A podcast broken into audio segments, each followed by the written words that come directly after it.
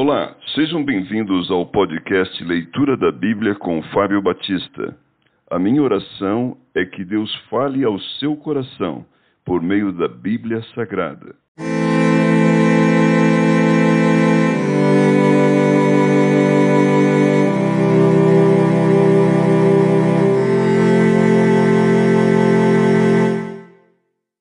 Atos capítulo 17 Paulo e Silas em Tessalônica.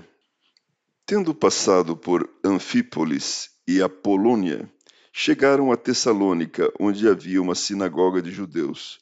Paulo, segundo seu costume, foi procurá-los e por três sábados arrasou com eles acerca das Escrituras, expondo e demonstrando ter sido necessário que o Cristo padecesse e ressurgisse dentre os mortos. E este dizia ele: É o Cristo Jesus que eu vos anuncio. Alguns deles foram persuadidos e unidos a Paulo e Silas, bem como numerosa multidão de gregos piedosos e muitas distintas mulheres.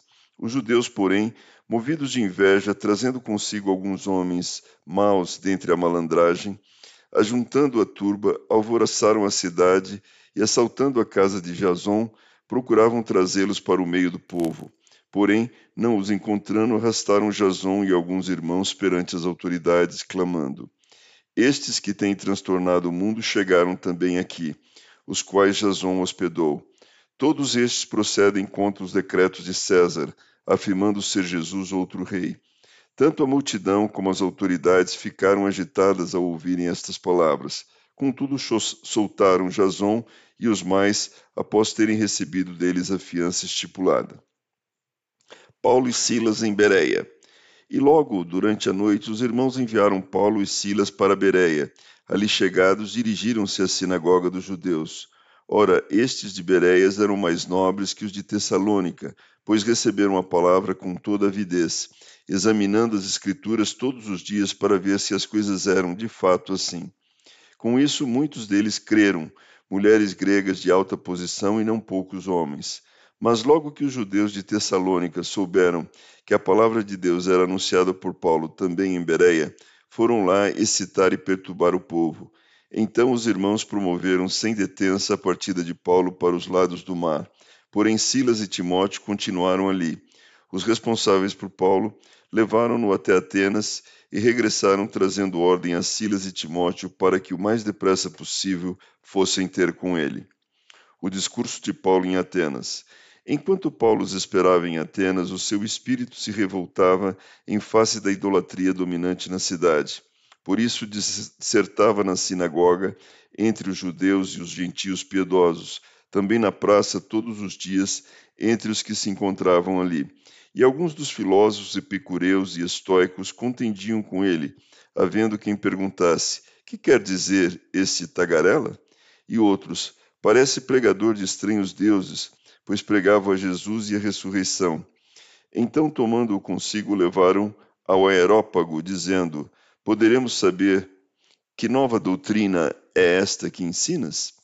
Posto que nos trazes aos ouvidos coisas estranhas, queremos saber o que vem a ser isso, pois todos os de Atenas e os estrangeiros residentes de outra coisa não cuidavam senão dizer ou ouvir as últimas novidades. Então Paulo, levantando-se no meio do Areópago, disse: Senhores atenienses, em tudo vos vejo acentuadamente religiosos, porque passando e observando os objetos de vosso culto, encontrei também um altar no qual está escrito: Ao Deus desconhecido. Pois esse que adorais sem conhecer é precisamente aquele que eu vos anuncio. O Deus que fez o mundo e tudo que nele existe, sendo ele Senhor do céu e da terra, não habita em santuários feitos por mãos humanas, nem é servido por mãos humanas, como se de alguma coisa precisasse, pois ele mesmo é quem a todos dá vida, respiração e tudo mais. De uma só fez toda a raça humana para habitar sobre toda a face da terra, havendo fixado os tempos previamente estabelecidos e os limites da sua habitação, para buscarem a Deus, se porventura tateando possam achar, bem que não está longe de cada um de nós pois nele vivemos e nos movemos e existimos, como alguns dos vossos poetas têm dito, porque dele também somos geração. Sendo, pois, geração de Deus, não devemos pensar que a divindade é semelhante ao ouro, à prata ou à pedra, trabalhados pela arte e imaginação do homem. Ora, não levou Deus em conta os tempos da ignorância. Agora, porém, notifica aos homens que todos em toda parte se arrependam, porquanto estabeleceu um dia em que há de julgar o mundo com justiça, por meio de um varão que destinou e acreditou diante de todos, ressuscitando dentre os mortos. Uns zombam, outros creem. Quando ouviram falar de ressurreição de mortos, uns escarneceram e outros disseram: A respeito disso te ouviremos noutra ocasião. A essa altura, Paulo se retirou do meio deles.